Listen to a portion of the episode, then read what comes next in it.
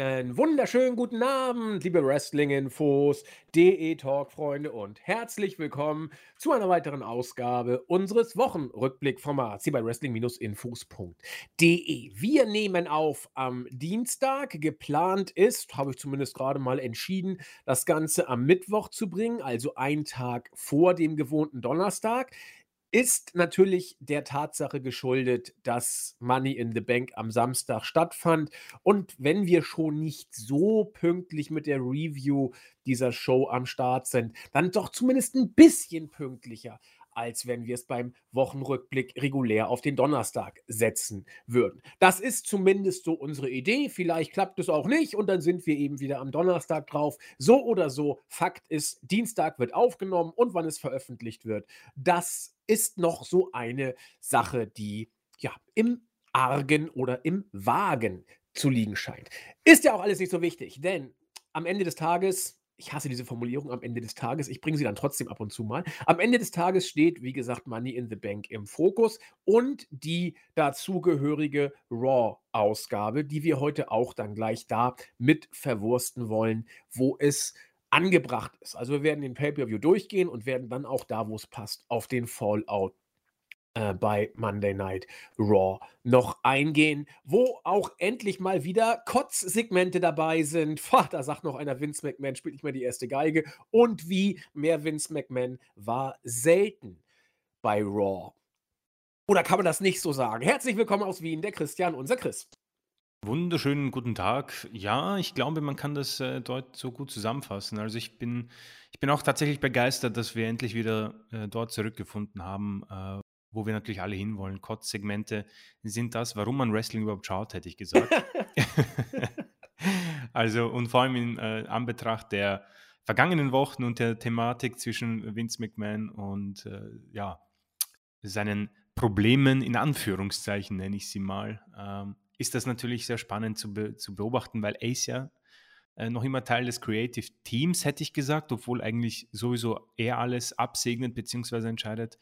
Ähm, ist, äh, schaut man dann natürlich nochmal mit einem genaueren Blick auf solche Segmente und dann hat man sich dann natürlich einfach mal ähm, ja, den 4th of July genommen, äh, die Feierlichkeiten mit Backstage-Segmenten und den Payoff im Ring dann. Also, aber hat man ganz gut gemacht, finde ich. Also ähm, optisch war das ja 1A, hätte ich gesagt. ja, 1A, in der Tat. Ähm, ja, du hast schon gesagt, die Probleme von Vince McMahon. Wie Cato im römischen Senat werde auch ich nicht müde, immer zu betonen. Cato wies darauf hin, dass man doch Karthago endlich zerstören sollte. Und ich möchte noch einmal betonen, Vince McMahon soll angeblich drei Millionen Euro gezahlt haben, weil er eine ja, sexuelle Zusammenkunft mit einer Mitarbeiterin hatte, die deutlich äh, ja, in der Hierarchie unter ihm stand. Ende der Mitteilung. Mal gucken, ich habe jetzt mit zum Ziel genommen, dass jeden Podcast zu sagen, damit das auch keiner vergisst. So, dann ähm, steht, wie gesagt, die Show äh, Money in the Bank im Vordergrund, die in einer deutlich kleineren Halle stattfand, als das ursprünglich geplant war. Und Chris und ich haben uns im Vorfeld nicht abgesprochen. Chris hat eben in der Vorbesprechung so ein bisschen versucht, schon das Thema darauf zu lenken oder den Gesprächsverlauf auf Money in the Bank. Ich habe gleich gesagt, nee, lieber nicht, lass uns doch mal on air austauschen, ohne vorher ähm, uns abgesprochen zu haben. Und die erste Frage, die mich interessiert, Chris, äh, du warst ja auf unserem WI-Team-Treff, ich war nicht dabei. Hast du es denn überhaupt geschafft, die Show dir anzugucken oder warst du völlig erledigt? ja, ich habe sie mir in zwei Teilen angeschaut. Also ein Teil war live und der andere Teil, Teil, äh, Teil, Teil dann in Wien. Und ähm, ich glaube, unabhängig davon, in welchem Zustand ähm, ich sie gesehen habe, ich komme auf einen eindeutigen Entschluss. Das Witzige ist, seitdem wir den Podcast gemeinsam machen, ist bei mir auch schon bei einem Pay-Per-View äh, der Gedankengang, ah, wie fand das jetzt der Andi? Und dann denke ich mir, wir sind fix auseinander, weil ich denke mir dann so, ich fand das eigentlich ziemlich gut, jeder hasst es, das heißt, wir werden auseinandergehen und dann sind wir doch äh, irgendwie auf dem gleichen, äh, der gleichen Meinung. Deswegen äh, war ich dann auch hier gespannt, aber um äh, mal, weiß nicht, so vorsichtig meine Meinung abzugeben, bevor wir dann ins Detail gehen, äh, ich habe so das Gefühl, dass sie besser werden könnte, wenn wir drüber sprechen. Aber mein, meine, meine Zwischenbilanz ist, dass es sehr langweilig war. Also das wirklich, ich war enttäuscht von gewissen Sachen. Ein bisschen würde ich behaupten, dass es mit der Zeit etwas besser war, aber dann kam ein viel zu langes Match meiner Meinung nach und der Payoff war irgendwie so so lala, auch wenn es einen schönen Moment gab, wo ich dann unbedingt mit dir über etwas reden will, was ich noch nicht äh, jetzt als Thema setzen möchte. Aber es war einfach für mich ähm, sowohl live als auch im Real Life langweilig. Es war einfach langweilig und es ist gefühlt nichts passiert und ist für mich deutlich schwächer, würde ich sagen, deutlich als die letzten zwei, drei Pay-per-Views der WWE. Das, was es rettet, nochmal, will ich betonen, ist tatsächlich die Zeit. Es war wirklich eine, eine angenehme Zeit wieder und das rettet dieses, diese Special Events oder wie auch sie immer heißen, Premium Live Events dann wirklich deutlich von einer ähm, ja ganz negativen Bilanz. So würde ich es irgendwie so auf vier von zehn Punkten setzen. Vielleicht bin ich sogar sehr nett, aber im Laufe dieser Review werde ich es vielleicht nach oben oder nach unten korrigieren. Ich möchte kurz auf das äh, eingehen, was du am Ende gesagt hast, nämlich die Zeit. Chris sagt, die Show wird so ein bisschen durch die Zeit gerettet. Dafür haben wir uns ja von unserem geschätzten Hörer Rigel schon manche Kritik anhören dürfen, der dann immer wieder zu Hause kurz vorm Platzen ist, wenn wir ein WWE Pay-per-View äh, rechtfertigen oder für etwas brauchbar oder solide ansehen, weil er ja innerhalb von drei Stunden recht entspannt zu gucken ist. Das mag er überhaupt nicht gerne hören. Mir ist es völlig Wumpe. Ich äh, sehe das nämlich grundsätzlich tatsächlich genauso wie Chris. Und ähm, da sag ich mal, Rigel, guck dir doch mal so ein WWE Pay-Per-View an. Ja, vielleicht, vielleicht, also gut, du guckst dir nicht an, ja, also das muss man vielleicht verstehen. Das war jetzt keine Aufforderung, wirklich mal WWE zu gucken. Aber man, man muss Sachen, glaube ich, um sich äußern zu können, selbst gemacht haben. Und äh, ich habe lange AEW-Shows geguckt und sie für zu lang befunden. Und vielleicht ja, man kann es in Etappen gucken, manche machen das, Rigel auch, aber vielleicht, wenn man so eine WWE schon mal geguckt hat, dann hat man vielleicht einen anderen Blick drauf, als wenn man nur von Hörensagen da äh, drüber ähm, erfährt. So, das vorweg. Äh, und dann wieder auf Chris Aussage oder an Chris Aussage anknüpfen, die Zeit hat den Pay-Per-View ein Stück weit gerettet. Als ich gesehen habe, Money in the Bank ging drei Stunden und sechs Minuten, ich gucke das ja immer erst äh, ähm, am Tag darauf, die Nacht kriege ich gar nicht, gar keinen Bock drauf, ja, das will ich am nächsten Tag entspannen gucken. Ähm, habe ich gesehen, drei Stunden, sechs Minuten und dachte, wunderbar. Ich hatte auch tatsächlich irgendwie Bock auf den Pay-Per-View. Ich hatte Lust. Ich hatte auf die Leiter-Matches Lust. Ich hatte Lust auf einfach mal eine Wrestling-Show. So häufig ist das nicht, dass ich eine WWE-Show anmache und sage, ich habe richtig Bock. Meistens äh, gucke ich sie mir einfach an und dann ist das gut. Diesmal hatte ich Lust. Habe dann gesehen, drei Stunden, sechs Minuten und dachte, wunderbar. Ja, das wird schön vor sich hin fließen. Äh, passt schon. Chris sagt, wie gesagt, äh, die Zeit hat diese Show gerettet. Ich sage nicht einmal das. Diese Show kam mir vor wie sechs Stunden. Sie wollte einfach nicht zu Ende gehen. Und wenn sich eine Drei-Stunden-Show mit zwei Leiter-Matches anfühlt, zumindest aus meiner Perspektive, immer alles individuell, wie sechs Stunden, dann hat man übel versagt was äh, das Booking betrifft, was äh, die Match-Ansetzung betrifft und auch was die Match-Geschichte betrifft. Ähm, mein Eindruck deckt sich komplett mit dem von Chris im Sinne von langweilig. Ich halte diese, also ich bin generell kein großer Fan von Money in the Bank Pay-per-Views, weil WWE und Leiter-Matches, das ist immer so eine Sache. Das kann AEW deutlich besser, die Leiter-Matches. Und NXT konnte sie auch deutlich besser. Ähm, Main Roster ist so eine Sache seit einigen Jahren und ich komme damit nicht klar, weil sie immer so ein bisschen überkandidelt sind, um dieses Wort mal zu verwenden, wenn es das überhaupt gibt. Immer alles ein bisschen too much. Ähm, wenn wir mit, nur ganz kurz, das Leiter, wir werden noch im Detail drauf eingehen, auf die einzelnen Matches. Aber das Leiter-Match, nur so viel der Damen, der Opener, war sloppy ohne Ende. Yep. Es waren Botches drin, ohne Ende. Und dennoch war es für mich mit Abstand Match of the Night. Mit Abstand. Da kam nichts mehr ran. Und wenn man ein etwas sloppy und botschhaft geworktes Leather-Match der Damen als Opener setzt und du weißt, oder aus meiner Sicht nimmst du dann zur Kenntnis, dass es danach nur noch bergab ging, dann weißt du, dass diese Show gar nichts war oder, oder wenig war. Ich will ja auch die Worker, äh, ich will gar keinen Worker hier irgendwie schlecht machen, bis auf Ausnahmen, auf die ich nachher noch eingehe. Äh, insbesondere für mich der, ich frage mal Chris, wer war denn, wenn du jetzt zurückblickend äh, zurückschauen müsstest, wer war für dich Star dieses Pay-Per-Views oder wen würdest du äh, sagen, bleibt im Nachhinein wohl am ehesten im Gedächtnis? Oder was bleibt am ehesten im Äh, Gedächtnis? definitiv äh, für mich Liv Morgan, ähm, weil diese, dieser, dieser Pop war ja beim Cash-In ihre, als sie die. Den habe ich leider vorgespult. Also, habe ich nicht mal mitgekriegt, deswegen kann ich ähm, da nichts zu sagen. es war, Sorry. es war für mich Liv Morgan, weil ich überrascht war, wie sehr die Leute abgegangen sind, als sie, also Ronda Rousey hat sie in den Enkellock genommen und sie hat es dann ausgekontert und der Pop, das war, sowas habe ich lange nicht mehr gehört. Und äh, für mich ist definitiv Liv Morgan, alle anderen gingen ja brutal unter. Also das wollte ich eigentlich bei Ronda Rousey anmerken. Ähm, und vor allem erschreckend waren für mich auch irgendwie so Becky Lynch und Asuka, die gefühlt irgendwie, also es hat gefühlt niemand irgendwas gemacht. Das, das, das, deswegen ähm, ist es für mich Liv Morgan. Okay, ich, ich grätsch mal kurz rein. Also erstmal, äh, Liv Morgan kann ich mitgehen, aber ich habe tatsächlich einen anderen Namen, äh, auf den ich. Also Liv Morgan ist dabei, klar. Also entweder ist es Liv Morgan oder aus meiner Sicht die Person, die ich gleich nenne. Nur ein Lanze kurz für Becky Lynch, auf das Match gehen wir eh gleich noch ein. Für mich war äh, Becky Lynch auch diesmal wieder der Star des Leiter-Matches. Die hat, also für mich war der Spot, der diese Aussage untermauert, gehen wir noch drauf ein, ähm, der äh, Legdrop auf die Leiter gegen Asuka, den hat sie so geil genommen und zwar so, dass es äh, Becky eigentlich selbst gefährden muss, weil sie voll am Rand der Leiter gelandet ist. Das heißt, sie hat Asuka absolut geschützt und hat das äh, meiste von diesem Spot selber genommen. Also deswegen gehe ich da so ein kleines bisschen auf, auf, auf äh, Kontrakurs zu, zu Chris, aber das ist ja auch nicht tragisch. Äh, die Person, die ich, äh, für, die für mich an diesem Pay-Per-View absolut gewonnen hat und was ich auch booking-technisch einfach großartig finde, äh, ist tatsächlich Theory. Ähm, Gehe ich gleich nochmal drauf ein, warum ich das so sehe, aber ich finde das Booking um den einfach gut. Und es ist äh, das Leitermatch, äh, insofern ist das Booking dann wieder erbärmlich, also ähm, weil es äh, sehr auf Theory ausgerichtet zu sein scheint und die ganze Ideenlosigkeit von WWE offenbart.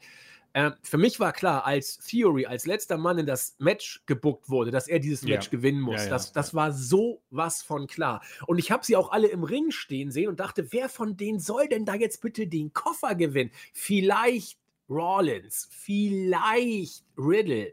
Aber beides hätte sich irgendwie komisch angefühlt. Und äh, dann mit Theory, also da hat man, finde ich, vieles richtig gemacht, aber da kommen wir gleich drauf zu sprechen. Also Chris sagt Liv Morgan, ich sage Theory, kann mit Liv Morgan aber auch verdammt gut äh, leben, habe aber das Gefühl, äh, vielleicht war es das schon. Ähm, das war so eine Art äh, Highlight für die Gute, der absolut, das absolut verdient ist auch, dieses Highlight. Aber ich habe das Gefühl, für Theory geht es jetzt erst richtig Mhm, los. mhm. Ähm, aber da sprechen wir gleich drüber. Ähm, Chris, vorweg, ich habe mich ja nun leider jetzt weit aus dem Fenster gelehnt, was Match des Abends angeht. Wir sind beide der Auffassung, dass das Leitermatch äh, der Mädels sloppy und botschig war. Was war für dich dein Match of the Night? Äh, es wird ganz knapp noch das Tag Team Match bekommen, äh, auch wenn ich mir wünschte, dass das ungefähr sieben Minuten früher aufgehört hätte.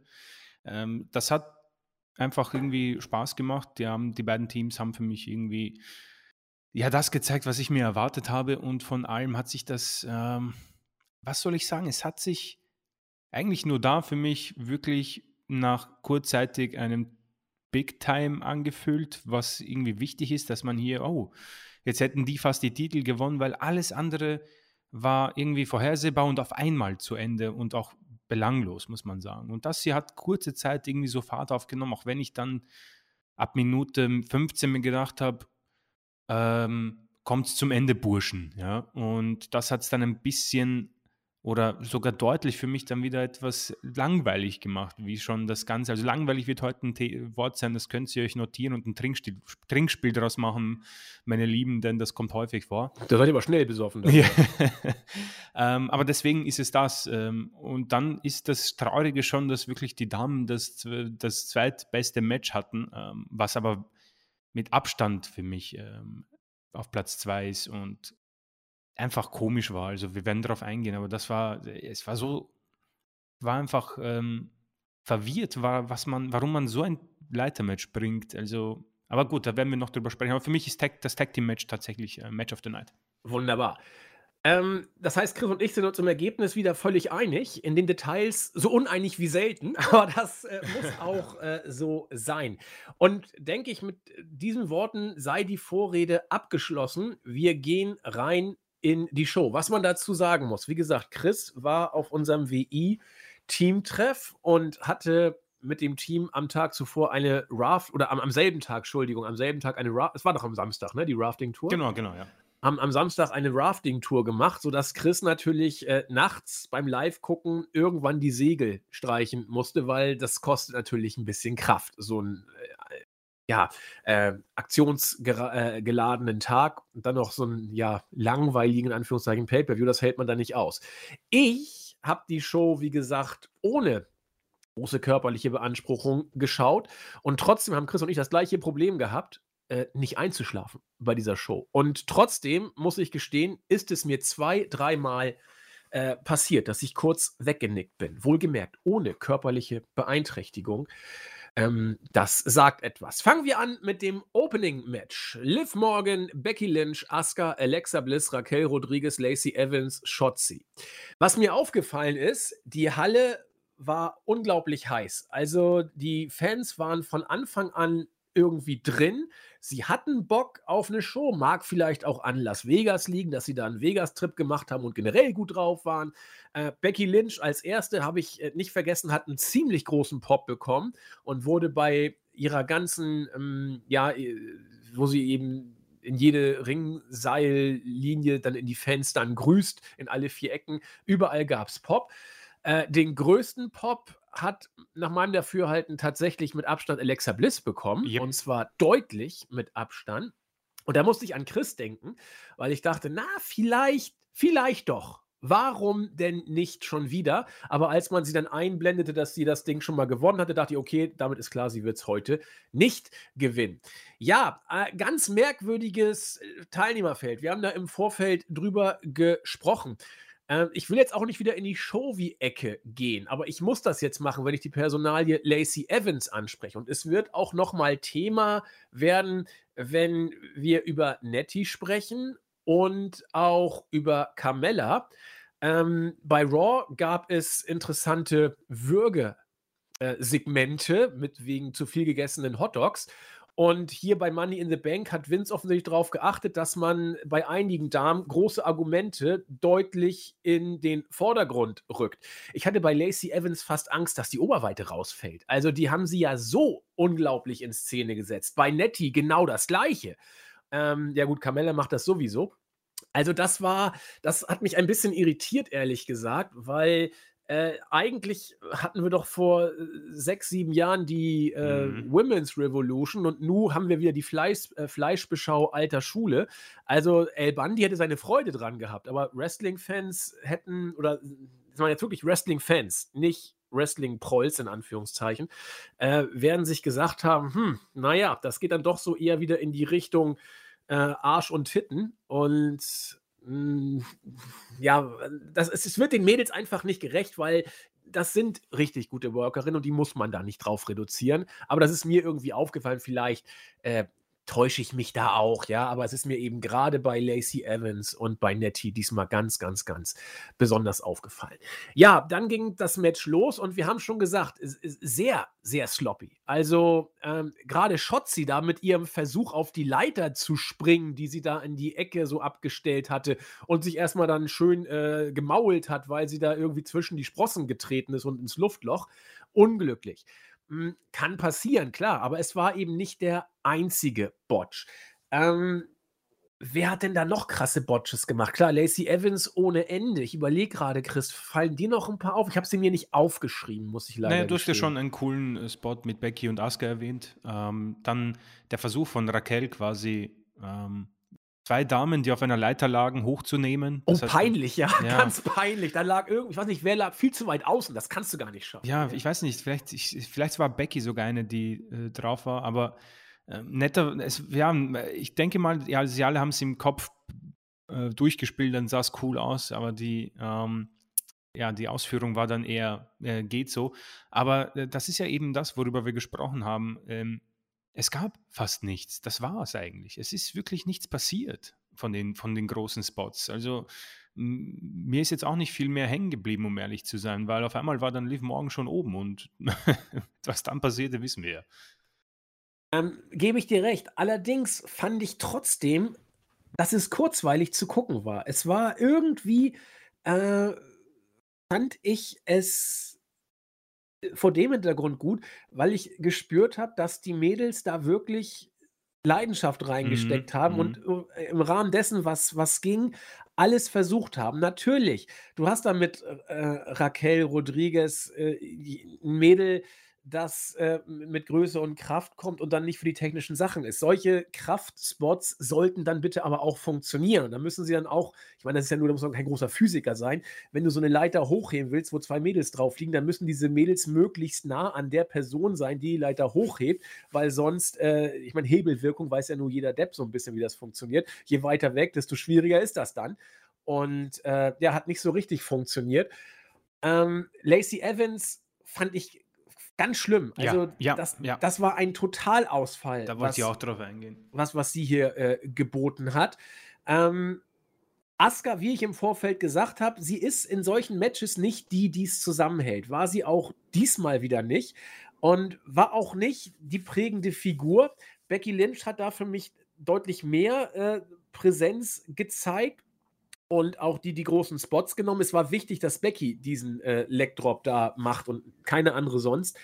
Ähm, also irgendwie keine wirklich großen Spots, keine, wobei diverse Spots, aber nichts, was irgendwie wirklich gezündet hat, sagen wir es mal so. Aber trotzdem hart arbeitende Mädels mit einem Payoff am Ende für Liv Morgan, der uns alle gefreut hat. Also ich war mir sicher, bei diesem Match, also Becky 80%, Liv Morgan 20%, wenngleich da eigentlich ähm, der Zug aus meiner Sicht schon abgefahren war. Und ja, also, ah, Chris, wie sage ich das jetzt am besten? Ich, ich fand es, als ich es gesehen habe, fand ich es richtig gut. Habe mich auch sehr, sehr gefreut. Aber wir können ja schon mal auf den Cash-In jetzt gerne eingehen, weil das kannst du für mich so richtig trennen. Oder man kann es schon, aber man kann es auch gerne zusammen machen. Warum müssen die Mädels eigentlich immer gleich Mhm. eincashen? Das, das geht mir so Ja. auf den Keks. Ähm, denn Liv Morgan hat jetzt ihren Moment in der Sonne gehabt für 3 Minuten 50 Sekunden, so ein, überspitzt gesagt. Jetzt hat sie den Gürtel und wird 0815 Fäden bekommen. Du hättest sie in die Shows bringen können. Du hättest sie ein halbes Jahr mit dem Koffer inszenieren können. Wie auch immer. Macht euch mal ein paar Gedanken, Creative Team. Wird ja wohl möglich sein. Und nun hat sie wieder eingecasht und alles ist vorbei. Ich verstehe, dass sie eincashen musste, weil Ronda jetzt was vorhat, privat offensichtlich. Ist ja gut. Aber, ah, ich, Chris, ich weiß nicht. Das, das wirkt mir alles so, so wenig, ich hasse dieses Wort, so wenig nachhaltig. Ja, ideenlos. Also ich bin Ja. auch, ähm, ich habe mich auch geärgert, als ich es dann im Real Life gesehen habe, weil ich mir das Gleiche gedacht habe. Warum, warum macht man das jetzt schon wieder? Weil das, das hat man ja fast in den letzten zwei Jahren schon gemacht. Also Alexa Bliss hat am selben Abend eingecasht. Gut, Asuka dann am nächsten Tag durch Becky Lynchs Schwangerschaft. Aber du hättest das alles auch anders lösen können, sowohl mit Asuka als auch mit Alexa damals und jetzt auch mit Liv Morgan. Ähm, Liv Morgan, an dieser Stelle schöne Grüße an den Stefan, der wird sich freuen, dass sie gewonnen hat. Ähm, ich habe mich gefreut, als sie den Koffer abgehängt hat, auch wenn ich enttäuscht war vom Match selbst. Das haben wir besprochen, warum äh, das unsere Bewertung so bekommt, auch wenn sie letztendlich eigentlich sogar bei dir Match of the Night haben. Äh, und haben mir dann gedacht, okay, in der, in, der, in der Preview haben wir schon angesprochen, das ist wohl ähm, der Zug, der berühmte, der abgefahren ist, aber Liv Morgan ist ihm brav hinterhergelaufen und vielleicht hat der Schaffner nochmal gebremst und gesagt, gut, steig ein, liebes Mädel. Und jetzt werden wir sehen. Und dann bringen sie diesen Cash-In am selben Abend. Und ich habe mir das gleiche gedacht, Mann, wie ideenlos seid ihr eigentlich, Leute? Warum denn schon wieder sofort am selben Abend? Dann kommt man natürlich mit der Argumentation, naja, ihr, ihr, Natalia hat ihr das Bein verletzt und sie hat ein Match hinter sich. Das wird nicht das letzte Mal sein, dass Ronda Rousey ähm, in Mitleidenschaft gezogen wird durch ein Match. Und Ja, aber Entschuldigung, Liv, Morgan hatte noch ein intensiveres Ja, Match hinter sich. Sorry. Also, ja, stimmt auch wieder. So ein Leitermatch ist auch nicht ohne. Ähm, aber wenn sie privat was vorhat, gut, ja. Ist halt auch wieder so diese Geschichte mit der Langzeitplanung. Wir haben es ja angesprochen bei Ronda und waren auch überrascht, okay, ähm, die wird sich wohl eher um das Kind kümmern wollen. Hat man auch te zur Thematik gemacht bei der Fehde zwischen ihr und Natalia. Ja. Und jetzt hat man es wohl durchgezogen. Und äh, wenn wir jetzt ein bisschen vorblicken auf SummerSlam, dann wird es wohl Rousey gegen Morgan sein. Das habe ich irgendwie so jetzt mal in Verdacht. Und bis dahin wird wohl Liv ja den Titel entweder bei beiden Brands mitführen. Sie hat den jetzt bei Raw und irgendwie war gefühlt jeder bei Raw. Günther war bei Raw übrigens. Ja. ähm, deswegen bin ich auch etwas, ähm, ja, gerade sehr verwirrt. Offenbar wird sie halt wie ähnlich äh, Kevin Owens gegen Stone Cold die Fäden alleine tragen. Oder wir sehen Ronda Rousey jetzt mal länger nicht und ähm, wir warten einfach alle auf Charlotte Flair, die dann Liv Morgan den Titel abnimmt. Ähm, aber zurückzukommen auf Liv und jetzt zum Cash-In und da finde ich es schade, dass du es nicht gesehen hast. Da wollte ich unbedingt drüber nachdenken, äh, nachdenken, wollte ich mit drüber sprechen. Ich war überrascht, und natürlich auch sehr happy für sie über diesen ihren Pop. Also als die ersten Klänge ihrer Musik kamen, Riesenpop, dann erstmal Buhrufe, als Ronda Rousey sie in den Enkellock genommen hat, also das war eindeutig. Und dann halt dieser, dieser eine Konter gegen das Bein von Rousey, da haben wohl alle gecheckt, ja okay, jetzt kommt das Finish. Riesen, riesen Pop. Also ich muss sagen, der, der lauteste seit langer, langer Zeit für mich. Also da konnten nicht viele mit, mitstimmen. Gut, Sina nehme ich mal raus. RK Bro vielleicht mal mit hinein in diese Konversation. Cody. Cody. Immer ähm, Cody. Das ist äh, ein, ein guter Shout, genau. Und da war ich dann happy und habe mir gedacht, holy moly, das ist schon heftig. Aber dann habe ich ein bisschen länger drüber nachgedacht und so wie du, du hast es angesprochen, möchte ich auch ähm, unbedingt erwähnt haben, mich lässt das Gefühl nicht los, hat man bei Raw ein bisschen auch gemerkt, auch wenn man dann noch dieses You deserve it, diese ganze Geschichte, die eh jeder und jede bekommt. Also wenn es Lacey Evans morgen gemacht hätte, hätten sie auch You deserve it geschrieben, bin ich mir sicher. Ähm, sehr wohlwollende Crowd, ist ja eh okay, aber ja. Und ich werde das Gefühl nicht los, dass sie einfach darauf wartet, dass Charlotte ihren Titel abnimmt. Und, und das, das, Deswegen möchte ich mich nicht zu sehr in die Euphorie mit hineinnehmen lassen, auch wenn ich wirklich eins dazu sagen muss. Das ist eine der wenigen, die sich, glaube ich, for real richtig da freut. Also die ist leidenschaftlich dabei bei der Sache. Das ist kein Gimmick. Du man hat es ja gesehen, dass sie den Leiter ab, äh, den, Koffer abgehangen ja. hat. Ja, also man merkt, dass sie schon, das ist nicht geschauspielt. Sie muss sich nicht Mühe geben, um uns zu vermitteln, dass sie gerade was Großes geschafft hat. Und wahrscheinlich hat sie es eh schon gewusst, dass sie Championess wird. Ich habe es mir bei der Entrance auch schon gedacht, weil sie ist schon ein bisschen mit einem kämpfenden Gesicht, dass sie nicht in Tränen ausbricht, schon hereingekommen, bilde ich mir ein. Und das ist super. Das gefällt mir auch. Das ist schön. Und sie hat es sich wirklich, also das haben wir schon bei, bei manchen so gesagt, aber bei ihr ist es noch mal ein Stück mehr. Man, wir wissen nicht, was sie privat macht, ob sie jeden Tag im Fitnessstudio ist oder nicht, aber man bekommt das Gefühl nicht los, dass sie sich das so hart erarbeitet hat, dass sie es sich verdient hat. Wir haben über diesen kurzen, großen Pop gesprochen vor ein paar Monaten, wo wir gesagt haben, naja, sie gewinnt regelmäßig und wird gut dargestellt, aber dann verliert sie irgendwie sofort gegen Becky und so. Da, da, da. Und jetzt ist halt dieser große Moment und ich freue mich wirklich sehr für sie und ich gönne es mir von aller Herzen, aber ich habe so das Gefühl, es ist so ein Übergangs-Champion-Titel, wo Vince sagt, naja, weißt du was, der Titel muss jetzt weg von Rousey, dann haben wir einen Gürtel, einen Koffer weniger, um den wir uns kümmern müssen und Liv ist ganz süß und geben wir ihr den Titel. So kann ich mir das so vorstellen und Vince sagt jetzt schon, hat wahrscheinlich schon bei Flair angerufen, entweder beim SummerSlam oder bei der Survivor Series machen wir dich zum 17-fachen Championess, je nachdem, wie viel sie hat, keine Ahnung. Und das Gefühl wird, lässt mich nicht los und deswegen kann ich einfach nicht mit so großer, großer Euphorie rein, weil bei Raw war es auch schon ein bisschen so dieses 0815 langweilige, ich bin der Champion, es kommen alle raus und wollen sie herausfordern. Also nichts Neues, nichts Besonderes. Nichtsdestotrotz ein wunderschöner Moment mit, mit einem unglaublichen Pop, der mich ziemlich ähm, begeistert hat. Ähm, Finde ich sehr schön, was du gesagt hast. Vor allen Dingen ein Wort sehe ich ganz genauso. Äh, du hast Übergangschampion gesagt. Und das geht mir einfach auf den Keks ein Stück weit. Liv Morgan hat das Potenzial, eine abgespeckte Daniel Bryan-Geschichte vielleicht. Oh ja, ja, ja, ja. Äh, Liv Morgan ist aus Gründen, die wir nicht wissen, die man aber auch nicht benennen kann, die aber auch egal sind. In meinem Wrestling gilt, was over ist, ist over. Uh, go with it. Äh, Liv Morgan ist overgekommen gegen Ende des letzten Jahres ähm, und Anfang dieses Jahres.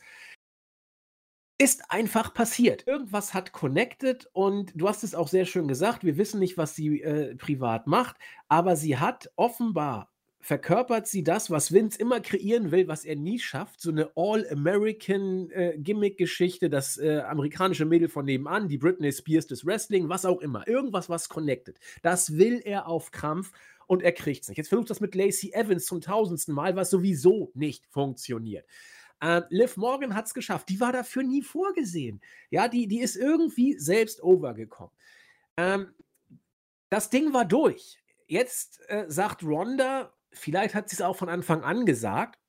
Uh, by the way, ich will den Rumble gewinnen. By the way, ich will Champion werden. By the way, ich äh, will gescrewt werden und weggehen und mich um die Familie kümmern. Und dann, wenn ich zurückkomme, will ich wieder Champion, äh, Championship-Match bekommen und wieder Champion werden. Die ist offensichtlich so drauf. So Hulk Hogan, Bret Hart-mäßig. Äh, die liebt das K-Fape. Die, die, die braucht auch die Bestätigung der Titel. Sie will es. Ronda hat den Titel nicht gebraucht. Sie wollte ihn und von mir aus war ja auch ein Run fast ein netter Run war es nicht. Es war kein guter Run, aber meine Güte, wenn es denn so sein soll. So, jetzt hat, weil Ronda gesprochen hat, ich gehe jetzt, muss irgendein Depp her, der den Titel kurz übernehmen kann. By the way, sie durfte dann mal, die gute Liv, das Money in the Bank Match gewinnen. Dann durfte sie natürlich auch am selben Tag, ja nein, kein lang aufgebauter Run oder sowas, ist nicht, äh, am selben Abend eincashen gegen Ronda, weil die mal gerade keinen Bock hat. Also mehr Übergangs-Random-Champ geht eigentlich gar nicht. Das äh, Publikum, finde ich, hast du auch sehr schön gesagt. Ich habe es ja nicht gesehen, aber es passt total. Als Ronda äh, ihren, ihren äh, Armbar angesetzt hat, gab es ja Buhrufe. Und das Publikum will es nicht. Es will Ronda nicht. Es will Liv Morgan. Und wenn du jemanden hast, der over ist, dann ist das schon was Besonderes. Sie wird jetzt äh, einen Run haben, von dem ich glaube, dass es nicht der beste wird, aber das wäre ja nicht das erste Mal. Ähm, ich erinnere an Daniel Bryans Titel Run.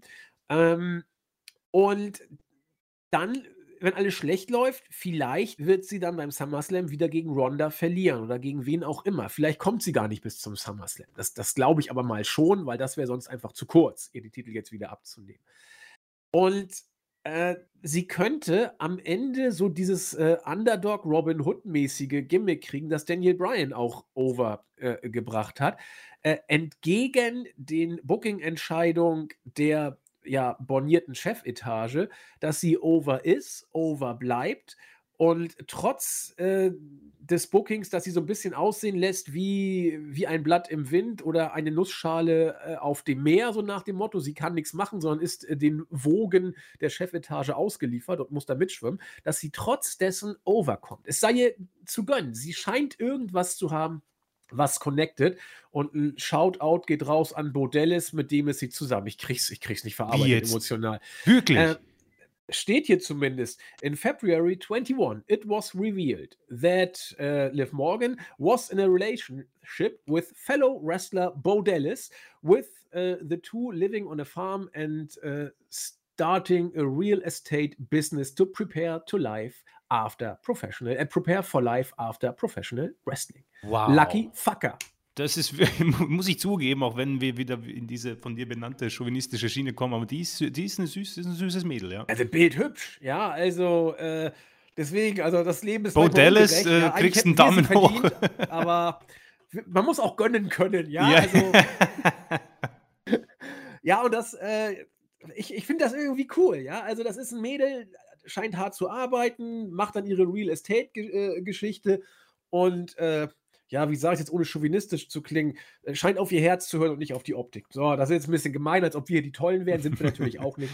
Aber äh, ja, man muss nur Boliven, dann klappt alles.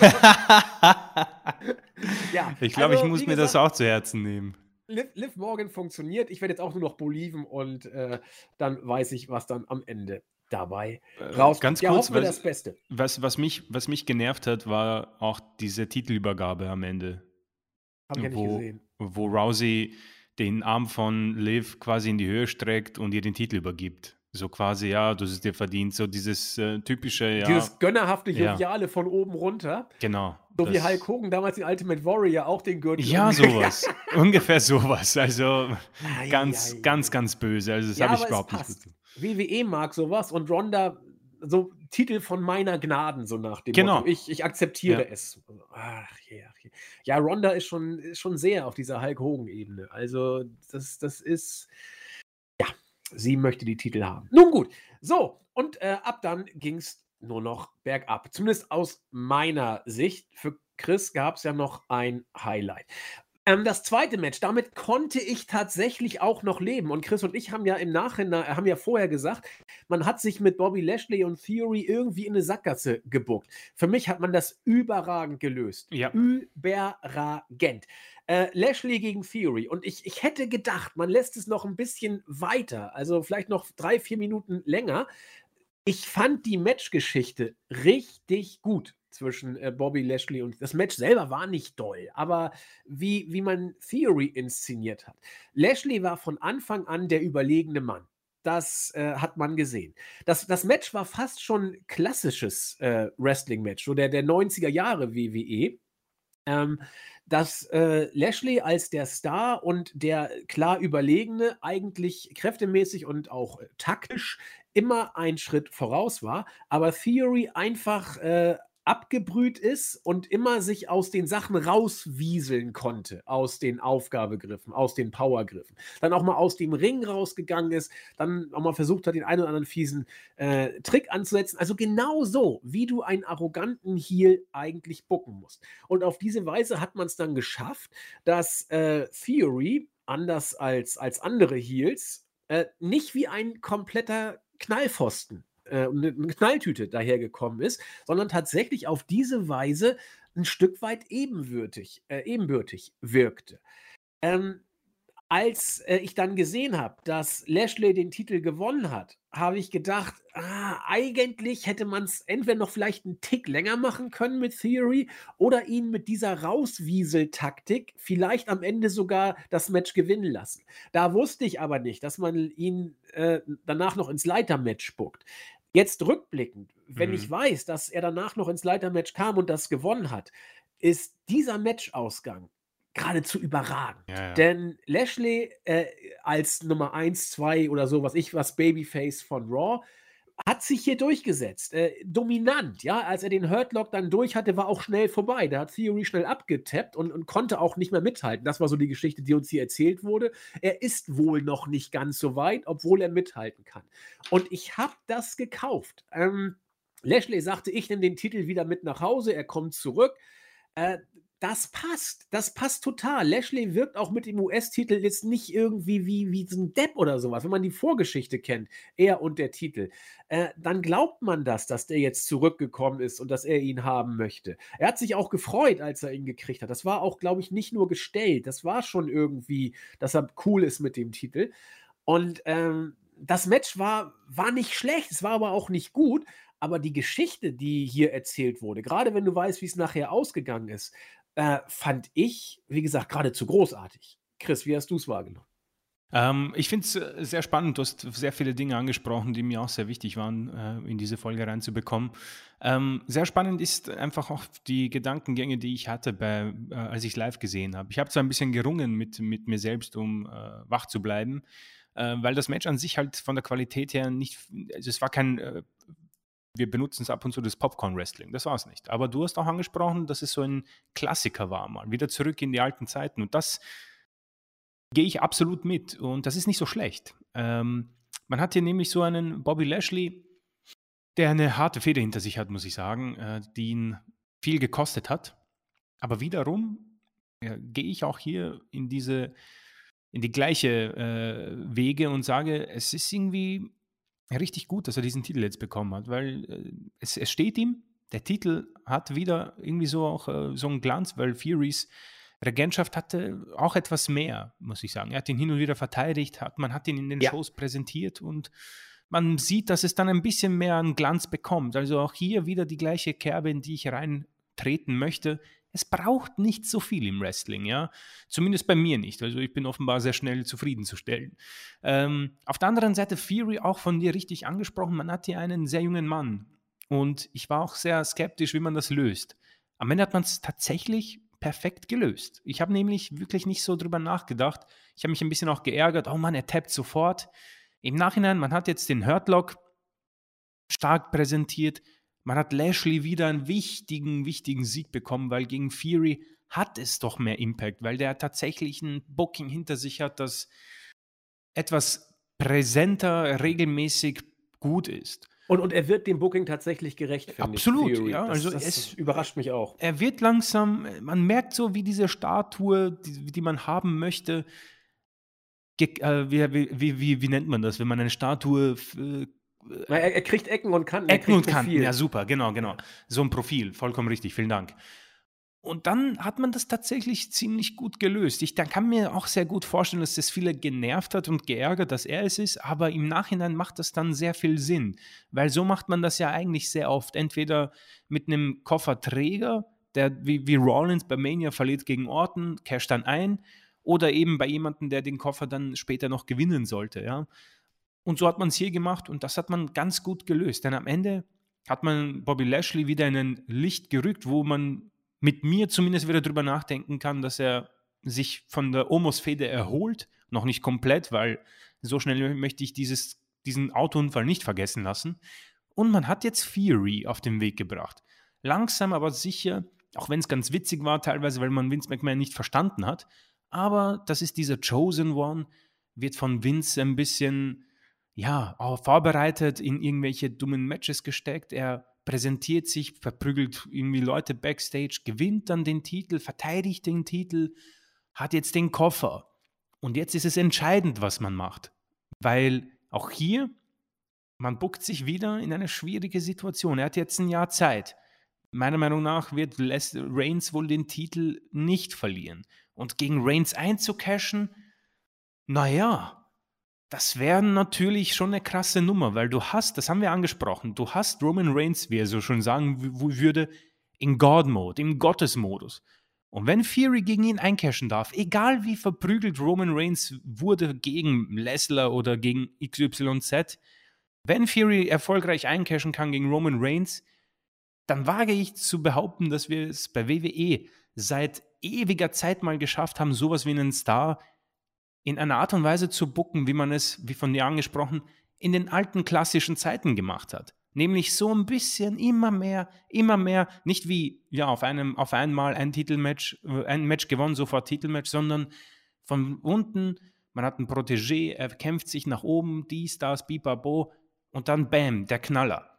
Und wenn man es richtig macht, dann würde ich das kaufen. Auch wenn das ist halt der Vorteil, wenn man alles Mögliche beerdigt und einen riesen Topstar hat, der, der den besiegt, das ist natürlich äh, eine Hausnummer. Und das gefällt mir und mm, bin gespannt, wie man das löst. Er hat jetzt auch gesagt, weißt du was, Lashley, ich bin zwar der zukünftige WWE-Champion, aber ich möchte natürlich auch meinen United States Champion-Titel. Und das ist, glaube ich, auch schon offiziell für den SummerSlam. Finde ich auch gut, ja. Deswegen alles rundherum gefällt mir gut. Das Match an sich, ja, wie gesagt, schwierig vielleicht auch für mich einzuschätzen, weil ich todmüde war schon. Aber alles in allem eine runde Sache. Also man kann jetzt mit beiden arbeiten. Ja. Und das, das gefällt mir. Also ich finde auch, WWE hat es tatsächlich geschafft, dass du äh, eine Paarung hattest, äh, aus der beide gestärkt vorgehen. Und das, das kann WWE eigentlich gar nicht. Hier haben sie es verdammt gut gemacht. Was den Cash-In eingeht, äh, er hat den Koffer für ein Jahr. Also ich würde, du hast es gesagt, Reigns im äh, Gott-Modus. Äh, eigentlich darf Theory den Cash-In-Versuch erst äh, im Mai oder Juni machen. Ja, ja, ja. Ähm, ja. Alles andere. Nicht beim wäre, SummerSlam, bitte nicht. Wäre wär tödlich, weil das wäre erfolglos. Gut, du kannst die Geschichte auch machen, dass er erfolglos eincasht oder irgend sowas. Und dann lässt du ihn vielleicht nächstes Jahr nochmal gewinnen und dann, weil er jetzt erstmal in ein, äh, in ein Loch fällt, weil Vince ihn fallen lässt. Was weiß ich, du kannst viel machen. Aber äh, ich habe ihn mir jetzt mal ganz genau bei diesem Pay-Per-View angeguckt. Er, er ist ja auch sehr, sehr prägender Bestandteil des Pay-Per-Views geworden. Das muss man ja auch mal positiv sagen. Die prägenden Figuren waren Liv Morgan und Theory, zwei, äh, ja, wie soll ich sagen, junge Leute, mhm. die jetzt äh, auf, den Weg gebracht äh, sind und auf den Weg gebracht werden. Und äh, mich überzeugt der Junge im Moment. Das, das, das, das war, ich will nicht sagen, es war sein Meisterstück jetzt, Gott bewahre. Aber ich habe gesehen, wo man mit ihm hin will und ich habe erkannt, dass er dem im Moment gerecht zu werden scheint. Man muss jetzt gucken, wie es natürlich weitergeht, ja. Ähm, aber als Kofferträger kann er erstmal erst rumnerven und äh, wird das hoffentlich auch lange, lange machen. Und ja, Matches mal gewinnen, mal nicht gewinnen. Also ich, ich finde das gut. Ich wünsche ihm alles, alles erdenklich Gute und wir werden das weiter verfolgen. Das Match war, war nicht schlecht, ja. Es war nicht gut, aber es war auch, auch nicht schlecht. Also ich fand es eher gut als schlecht, um es mal äh, so zu sagen. Äh, müsste man vielleicht noch ein zweites Mal sich angucken, aber die Geschichte, die erzählt wurde, habe ich schon beim ersten Mal gucken äh, gekauft und äh, fand, er hat das wirklich gut gemacht. Du musst es ja auch eben hinkriegen, Lashley äh, als den Superstar äh, over, over zu bringen und nicht zu oversellen. Und das hat er hier richtig gut gemacht. Ich habe Lashley das erste Mal seit Monaten wieder stark gesehen, äh, dass ich es gekauft habe. Und ich habe trotzdem auch ähm, Theory stark gesehen, weil er dem, sag ich mal, äh, ja, entsprechen und matchtechnisch mithalten konnte. Dann kommen wir zum ersten absoluten Lowlight des Tages. Bianca Belair gegen Carmella. Es war noch schlechter, als ich es mhm. mir vorgestellt habe absoluter Ausfall, das Ganze. Ähm, Bianca Belair wirkte in diesem Pay-Per-View vollkommen hilflos. Ähm, als ob man ihr äh, wirklich immer eintrichtert, so geh raus, äh, schüttel deinen langen Zopf, guck blöd, klapp, klappst dir auf den Hintern und äh, Work mit Carmella, die eh der letzte Husten ist. Carmella war schlimm. Also das war, das war auch gar nichts. Sieben Minuten kam mir noch viel länger vor. Und äh, ich kann mich an nichts bei diesem Match erinnern, was hängen geblieben ist. Wirklich gar nichts. Vielleicht weißt du mehr. ja, ich bin zwischenzeitlich eingeschlafen bei dem Match. Ah, ich übrigens auch. und das ist, glaube ich, äh, also ich, wie gesagt, ich, ich, wir möchten ja die, die, die Workerin nicht äh, respektlos irgendwie behandeln, aber es ist halt so, wie es ist. Und die, die Bilanz ist, ich bin eingeschlafen und du bist eingeschlafen. Und ich glaube, es ging mehreren so. Ich kann es nämlich auch, be, äh, ich, hab, ich, bin, ich war Zeuge, ich war nicht der Einzige, der, der da eingeschlafen ist. Ähm, du hast es Du hast das Wichtige angesprochen und wir haben es, glaube ich, ein bisschen auch bei der Preview, bin mir jetzt nicht sicher, ob ich Lügen erzähle, auch angedeutet. Bianca Belair ist in großer Gefahr, die Regentschaft wieder ja, aus den Händen zu verlieren. Wie soll man das nennen? Sie, es, es rutscht ihr ein bisschen wieder weg und am Ende ist es tatsächlich vielleicht auch ein bisschen ein Glanz gewesen von Becky Lynchs großartiger, großartiger Mimik, Gestik und In-Ring-Technik, die ein bisschen auch abgefärbt hat. Ähm, macht auch Sinn, ist ja nicht so schlimm. Das gleiche hat Roman Reigns ja auch hinter sich. Da sind ja die Creme de la Creme aller äh, Gegner gewesen. Und das bei Carmella, ich meine, mir tut es wirklich leid und, und, und sie, wie gesagt, äh, keine respektlosen Sachen, aber mir kommt es vor, als wäre sie im Ring deutlich schlechter geworden. Also ihre erste Regentschaft war ja noch okay, finde ich. Das war, das war ja, irgendwie war da tatsächlich noch äh, was dabei, finde ich. Oder ich habe es einfach falsch in Erinnerung. Aber das hier war nichts. Man hat so einen, ich bilde mir ein, man hat es probiert, irgendwie in Bianca Belair, so ein John Cena-Match in seiner Prime, wo er gegen irgendjemanden kämpft und dann weiß man zwar, wie es ausgeht, aber der Gegner kann Cena ein bisschen in Schach halten und es seucht halt dann dahin. Es ist total langweilig und irgendwann FU oder Attitude Adjustment 1, 2, 3 und so habe ich sie auch empfunden. Ähm, KOD 1, 2, 3, Ende, Ende Gelände und 7, 13 ist auch noch zu lang gewesen. Also das hier war das schlechteste Match des Abends und ein heftiger Dämpfer in, in der Regentschaft von Bianca Belair.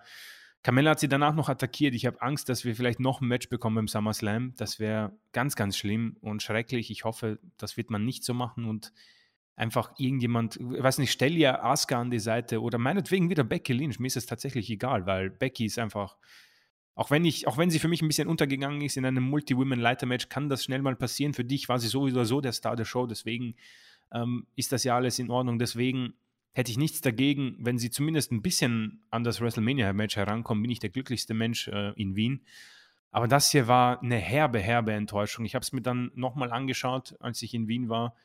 Nichts großartig Neues gesehen. Also Carmella, pff, schwierig. Schwierig, was du mit ihr machst. Ähm, denke, Vince steht schon irgendwie auf das, was sie präsentiert. Ja, so blöd gesagt, tut mir leid, aber es ist so. Und Bianca Belair muss im Moment so der hilflose John Cena sein, kommt mir vor. Ähm, was aber in der heutigen Zeit einfach nicht ankommt. Mir kommt es auch so vor, als wären die Fans auch nicht mehr so interessiert. Ich meine, sie dieses ähm, mit den Haaren, das ist halt dieses Aus, die Ausschlachterei schlechthin. Muss sie natürlich machen, ist ihr Gimmick und verkauft wohl auch irgendwie Merchandise an die, an die kleinen Mädels. Aber ich weiß nicht, es ist in großer Gefahr, wieder eine Regentschaft zu werden, wo ich mir persönlich wünsche, dass diese sogar beendet wird und sie wieder in diese ähm, Ich jage dem Titel hinterherrolle. Denn da war sie irre gut. Das hat mir richtig Spaß gemacht, sich nach vorn zu arbeiten beim Raw-Roster. Da hat man sie einfach auch diesen Weg gehen lassen. Sie hat gegen Nikki ASH gewonnen, gegen Doudrop, gegen wen auch immer, Lacey, äh, gegen Liv Morgan, ja.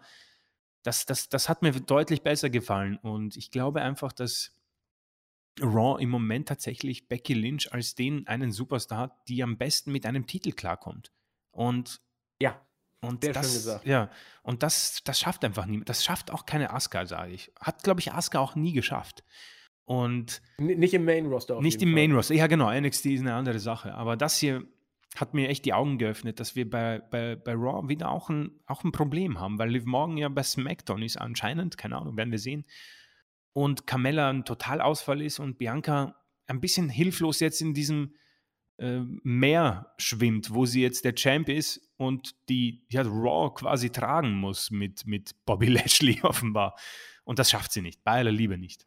Nein, das, das wird sie tatsächlich äh, nicht schaffen. Also zumindest muss man da mit einer gewissen Skepsis äh, rangehen. Ja, dann äh, haben wir die Info bekommen, dass Logan Paul jetzt bei WWE äh, unterschrieben hat. Und das Ganze geht wohl äh, Richtung Paul gegen The Miz äh, beim SummerSlam. Wir alle wissen ja noch, was bei WrestleMania passiert ist. Ja, ja, ja. Also Logan Paul würde ich gerne sehen, weil er mir sehr gut äh, gefallen hat bei WrestleMania. The Miz ist immer so eine Sache, den als Gegner zu haben. Ja, es ist nicht der dankbarste. Ja, was soll man sagen? Wir werden, wir werden drauf zu sprechen kommen. War bei Raw noch mal was in dieser Hinsicht? Ja klar, The Miz hat sich ja geäußert, ne? Genau, ja, Miss hat äh, grundsätzlich gesagt, ähm, es ist, äh, sein Plan ist aufgegangen. Er wollte ja nur Logan Paul aus der Reserve locken und er wird auch beim SummerSlam quasi ihn besiegen und zeigen, dass er nicht, dass er gigantic Balls hat, denn das ist immer, immer noch sehr wichtig, ja.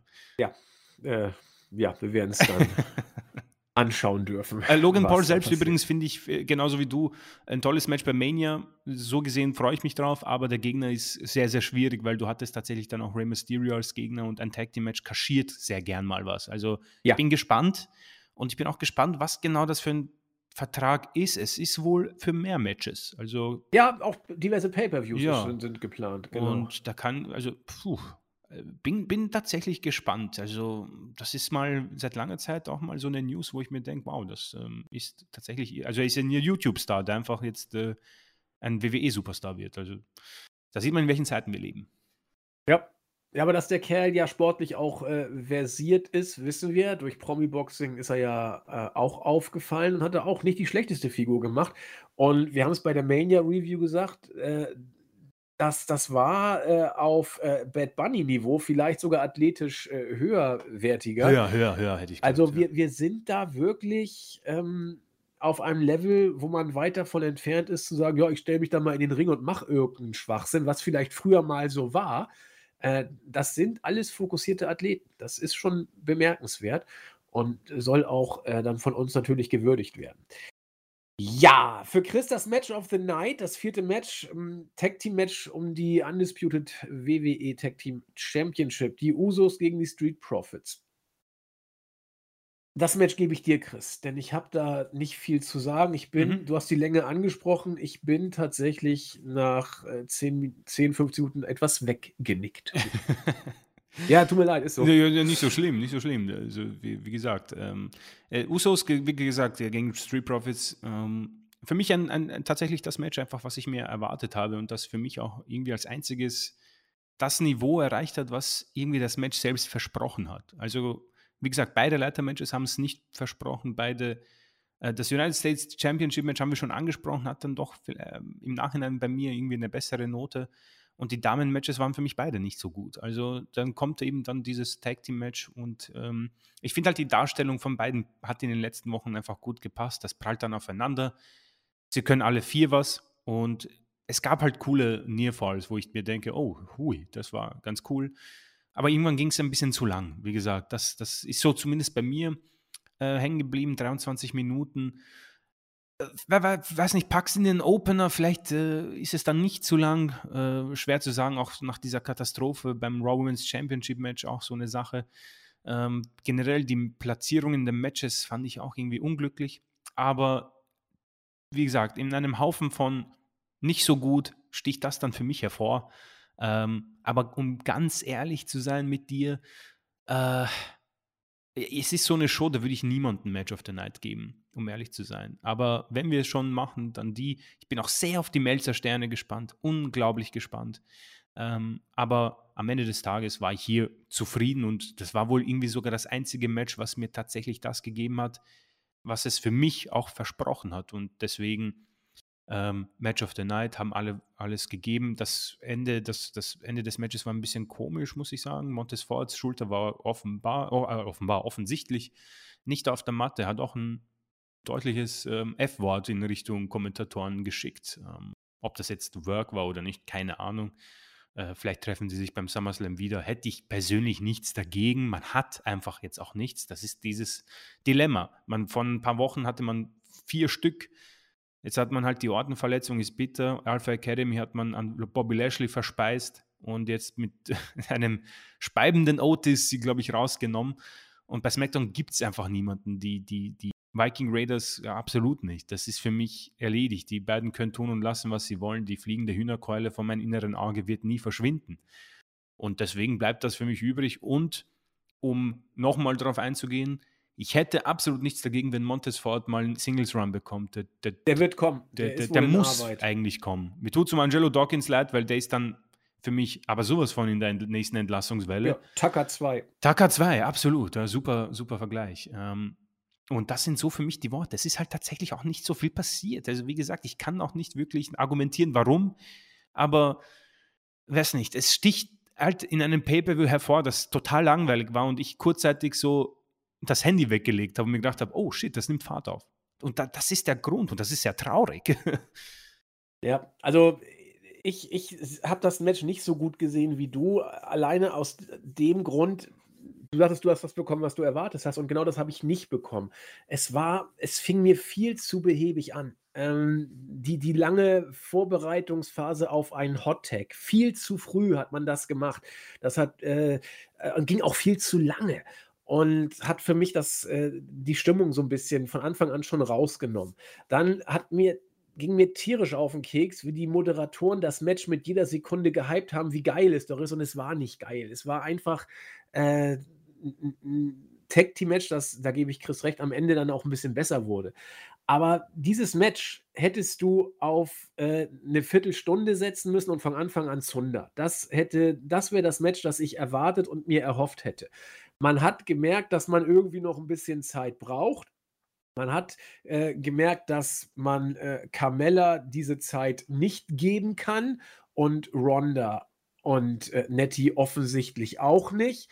Also mussten die Profis in Anführungszeichen diese Zeit bekommen. Sie hätten da auch mehr draus machen müssen, aber es wirkte bei diesem Match alles auf Zeitschinden für mich und das finde ich fürchterlich, weil diese Teams können Spots ohne Ende bringen. Und das haben sie nur am Ende so ein bisschen gemacht.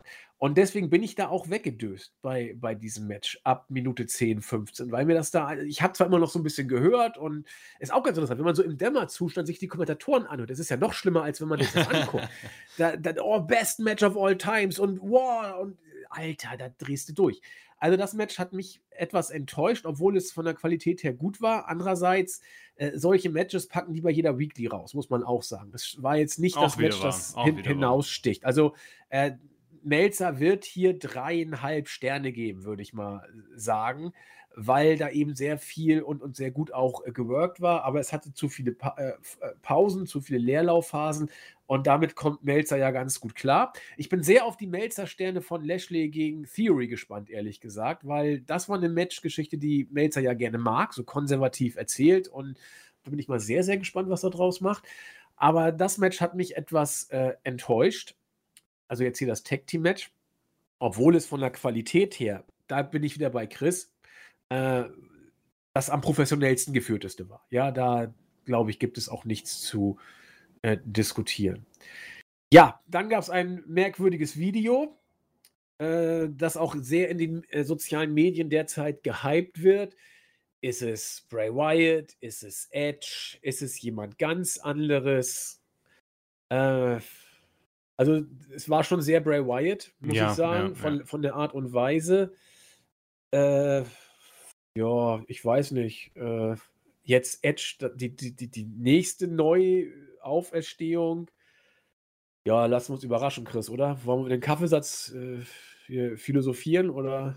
Äh, Ich würde sagen, wir lassen uns überraschen. Also es ist, ich sag's mal so, wenn es am Ende Bray Wyatt ist, ist es irgendwie auch ideenlos, weil es ist irgendwie alles das Gleiche, weil irgendwo ist auch krypt, sind kryptische Nachrichten für mich auch schon nervig, weil rückendlich mit der Sprache raus. Und Edge wäre und Edge wäre einfach, na gut, wir wissen, was ihr vorhabt, aber es, es, es langt einfach nicht mehr, sage ich. Und das ist es. Also lassen uns überraschen. Ich denke, das wird jetzt ewig noch laufen, Ewigkeiten. Ja. Ja, äh, Liam Mahan hat ja auch ein bisschen länger gebraucht, bis, äh, Stimmt. bis er sein Debüt feiern durfte. Der Äh, mysteriöse Videomensch wird schon bald sein Debüt bei Raw. Ich meine, äh, vielleicht kurze, F- würdest, ich mein, ist auch wieder eine blöde Frage, aber äh, wärst du interessiert an Bray Wyatt? Nein, nein, nein. Ich auch wär- nicht, das wär- ist es ja. ich nicht, weil Bray Wyatt hat äh, ein, eine großartige, talentierte Seite, die auch sein Fluch ist. Bray Wyatt ist äh, unglaublich kreativ und hat immer gute Ideen. Das Problem ist, dass das Creative Team ist zerstört und totreitet. Die Wyatt Family war eine großartige Idee. So irgendwelche Sektenzausel aus dem Sumpf. Geil. Ja, fand ich richtig gut.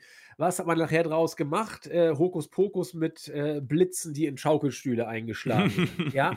Ähm, der Fiend, ich fand ihn von Anfang an bescheuert. Gott sei Dank haben wir da ja äh, Doku-Material, das das belegen kann. Aber ich hätte, das habe ich auch damals in dem Podcast gesagt, ich hätte sehr gut damit leben können, dass das einfach ein durchgestörter Freak ist, der diese Maske aufsetzt, noch ein paar Anabolika schluckt und irgendwelche anderen Sachen zu sich nimmt und dann eben eine Zeit lang äh, übermenschliche Kräfte zu haben scheint und ansonsten psychomäßig drauf ist. Hätte man verkaufen können. Allerdings war das für mich von Anfang an erledigt, weil der Fiend von Anfang an übermenschlich wirkte und als solcher auch wahrgenommen werden sollte. Da drehe ich durch. Ja, äh, trotzdem war die Idee, die Grundidee, die dahinter steckte, hätte gut sein können. Und die hat Bray Wyatt auch sich selber ja ausgedacht. Das heißt, der Junge hat kreative, kreatives Blut durch seine Adern fließen, aber er wird ständig platt gemacht vom Creative Team. Und Mhm. was bleibt dann übrig? Seine In-Ring-Skills. Und die sind in Ordnung. Die sind weder besonders gut noch besonders schlecht. Und davon haben wir bei WWE genug. Das heißt, äh, was bleibt? Irgendein Hokuspokus-Schrott von einem ordentlichen Wrestler. Und das äh, brauche ich nicht. Also ich persönlich nicht. Deswegen, nö, ist mir egal, ob Bray Wyatt kommt oder nicht. Ja, äh, wie gesagt, bin ich, bin ich ganz bei dir. Es, ist, es hat zweimal nicht funktioniert und äh, witzigerweise, ein, ein Teil von mir will, dass er seine Kreativität freien Lauf lässt irgendwo, aber ich habe so das Gefühl, dass er nicht mal zu AEW passt. Keine Ahnung, ich kann es mir nicht erklären. Nee, null, null. Also Impact vielleicht, aber da Ja, wäre er Impact. verschenkt. Und Ja. dann soll er doch WWE noch ein paar Dollar rauszwirbeln. Ja, ja. Sei Es- ich, ich, wie, ja, soll er, soll er zur WWE zurückkommen? Ja. Genau. So, äh, dann das fünfte Match. Ronda Rousey gegen Nettie. Äh, ich weiß ehrlich gesagt nicht, ob es hier wirklich viel besser war als Carmella gegen Bianca. Ich fand das Match auch fürchterlich. Ich fand es langweilig. Mhm. Äh, Nettie, äh, also Ronda funktioniert gegen gute Gegner, also gegen Charlotte funktioniert es relativ häufig. Das hier hat überhaupt nicht funktioniert. Ähm, Armbarphasen, merkwürdige Versuche, kein, absolut kein Fluss in diesem Match. Und, äh, am Ende dann der Armbar. Nettie, genau wie Carmella, haftete von Anfang an das, äh, Wort Übergangsgegner auf der Stirn. Das war nichts. Ronda hat zu Beginn einen Pop bekommen, doll war er auch nicht, das war okay. Und das Match im Match wirkte sie schon wieder vollkommen random. Das war haben wir schon im Vorfeld drüber gesprochen. Äh, als dann Ronda endlich verteidigt hat, habe ich dann ja sofort weitergespult, weil ich das nächste Match irgendwie hinter mich bringen wollte und hat deswegen den Cash-In verpasst. Wir haben über den Cash-In ja schon gesprochen. Ähm, von daher alles gut. Aber wenn man weiß, dass der Cash-In jetzt dann gekommen ist, dann weißt du auch, dass diese zwölfeinhalb Minuten, die mir auch deutlich länger vorkamen als zwölfeinhalb Minuten wieder, dass die ja eigentlich nichts anderes waren als etwas, äh, ja, um die Zeit totzuschlagen, um den Cash-In vorzubereiten. Kein Mensch wird über dieses Match mehr sprechen. Und genauso fühlte es sich auch an. Es war langweilig, belanglos. Ja, wie gesagt, ich, mir, mir tut es echt leid für die, die zuhören. Es ist, ich kann dazu nichts mehr sagen. Es war unfassbar langweilig. Also, ja. äh, äh das, wir haben auch darüber schon gesprochen, aber yo, was für, wie wenig Style-Appeal hat eigentlich Ronda Rousey eigentlich noch? Da ist ja nichts mehr übrig geblieben. Ja. Die, die, sie, sie war um nichts. Weißt du, das Schlimme ist, Natalia, Natalia ist ein, ist ein äh, das ist der Tatbestand nach jahrelangen verkorksten Booking. Ja. Und sie ist, äh, sie ist gefühlt im Ring auch schlechter geworden. Keine Ahnung, ist was, sie, ist was ja, irgendwie was. Ja. Äh, ob da ein Alter, das Alter mitspielt oder sie auch motivationstechnisch nicht mehr dabei ist. Keine Nettie Ahnung. ist doch auch mittlerweile 40, oder? Ich ja, sie müsste kurz. doch, weil sie ist ja, sie ist ja schon ewig dabei. Ja, mach mal weiter, ich gucke nach. Ja, ja, sie ist 40, glaube ich. Ja, ähm, und dann, dann, wie gesagt, dann stellst du sie gegen Ronda Rousey und eigentlich müsste sie Ronda ähm, Star-Appeal-mäßig deutlich in den Schatten stellen, aber das waren für mich ebenbürtige Superstars. Gut, dieser kurze Pop ist wahrscheinlich auch eher dem, dem, der Musik geschuldet, glaube ja, ich. Genau 40 ist sie, Entschuldigung. 40, ja. Ähm, und das ist dann erschreckend irgendwie. Und ich kann es mir auch nicht erklären. Das Booking ist ja grundsätzlich, zumindest in den, sie gewinnt halt immer. Und das, das ist okay, aber die, die Promos sind auch komisch und ja, eine, eine verkorkste, verkorkstes Match. Mir tut es eher ein bisschen leid um Natalia. Ich glaube, die ist auch noch eine, die dem Business sehr treu bleibt, ja. Äh, ist wahrscheinlich Flug. in den Hard Dungeon gegangen. Ja, ja die letzte, glaube ich, oder? Ja. Ja, ja, ja. Äh, und dann, dann muss das natürlich hart sein, äh, dieses Booking. Aber bei aller Liebe, zwölfeinhalb Minuten. Allein wenn ich das sehe, habe ich keinen Bock mehr, dieses Match je wieder zu sehen. Ja. Und ähm, den Rest haben wir besprochen. Deswegen, wie gesagt, mir tut es echt leid. Vielleicht, vielleicht gab es auch Leute, die es irgendwie gut fanden, aber pff, ich wüsste nicht was, weil es war auch nicht, ganz ehrlich, Bobby Lashley gegen Fury war dann um, um, um zwei Klassen besser. Ja, fast. deutlich, ja. Und das ist für mich, glaube ich, das, was man den drunter, da setzt man den Strich drunter und, und wartet wieder auf Rousey, ob es SummerSlam ist. Ich habe halt Angst. Ich kann mir nämlich nicht vorstellen, dass Liv morgen ein Einzelmatch gegen Rousey überlebt. Das, ich kann mir nicht vorstellen, dass Rousey clean verliert. Ich kann es mir nicht vorstellen. Das, dafür wird sie zu sehr geschützt. Nee, das glaube ich auch nicht. Ja, und dann kommen wir zum Leitermatch der Männer. Ich habe mir die Entrances angeguckt und dachte, oh mein Gott, das ist jetzt ja nicht so der Knaller. Ähm, Riddle hat den verdienten Pop bekommen bei der Entrance. Ich glaube, danach kam Rollins auch noch mit einem Pop weiß gar nicht, wer danach kam. Kam danach schon Seamus? Ich, ich, es ist ja auch nicht so wichtig. Ähm, als sie dann alle im Ring standen, ich habe es eben schon bei der einleitenden Moderation gesagt, dachte ich, ja, mal gucken, wer es wird. Die müssen jetzt schon mal ein richtig gutes Leitermatch abliefern. Dann wurde uns gesagt, dass Theory ist angekündigt. Da war man zu acht. Ich habe schon acht Leute. Das wird ja auch schon mal jetzt im Ring äh, ziemlich voll. Und dann habe ich ein wie ich fand, ziemlich uninspiriertes Leitermatch gesehen. Das war ich habe auch immer nach den großen Spots gesucht. Ich habe sie nicht gesehen. Ähm, dieser Super RKO oder was das da sein sollte. Ich weiß nicht, was es war, aber es war kein RKO. Es war keine Ahnung was. Ähm, gut, dann hat, hat Riddle da äh, seinen Floating Bro von der, äh, von der Leiter gemacht und ich habe schon gesehen, wer raufgekrabbelt ist. Also ich, ich achte gar nicht, was Riddle macht. Ich achte mittlerweile nur noch drauf, wie sich die anderen ja, Worker ja. positionieren, um ihn aufzufangen. Ähm, das, das entbehrt dann wirklich klar, es ist Wrestling, aber das entbehrt dann wirklich jeglichem Realitätsbezug, was da dann teilweise passiert. Äh, eigentlich müssen die sich nur einen Schritt zur Seite bewegen und dann bricht er sich alle Gräten. Also, klar, das sind die Spots, die man sehen will, aber das ist, das ist auch jetzt nicht so, wo du sagst, what the fuck, äh, den habe ich ja noch nie gesehen oder what. Das, in Zeiten, wo du in jedem zweiten Match äh, einen Superplex mit fünf Leuten hast, äh, ist das eben Standard. Ja, man hat die, die Schraube vielleicht auch ein bisschen überdreht. Ist egal. Auf jeden Fall floss es so vor sich hin. Ähm, auch, auch die Endphase, Seamus und McIntyre, alte Taube war das langweilig. Das, dann krabbelt er mal hoch und dann packt äh, auch so unglaublich bescheuert, dass man da die Leiter auf den Hals des anderen packt und dann krabbelt man auf der anderen Seite hoch. Da musst du einfach nur mal pusten, dann ist die Leiter weg. Äh, egal, ich will das gar nicht weiter ausführen.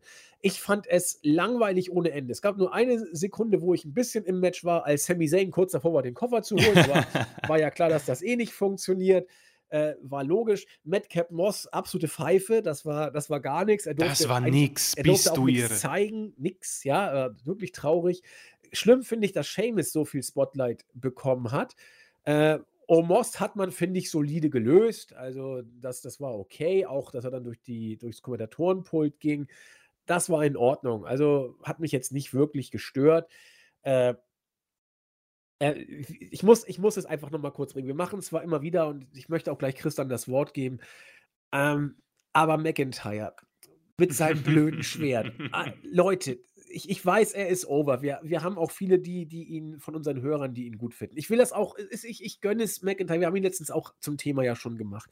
Aber dieses Schwert, es ist so lächerlich. Dann kommt er mit seinem Schwert rein. Ich habe mich dabei ertappt, wie ich gedacht habe, mal gucken, wir werden heute mal den Kopf abschlagen, so bevor es losgeht. Da ist er ja auch noch mal ganz gut mit dabei. Äh, sorry, Leute. Ich, ich finde das gut, wenn ihr ihn gut findet und das mögt. Es ist lächerlich. Es ist so lächerlich mit dem Schwert. Dann fuchtelt er damit mal rum.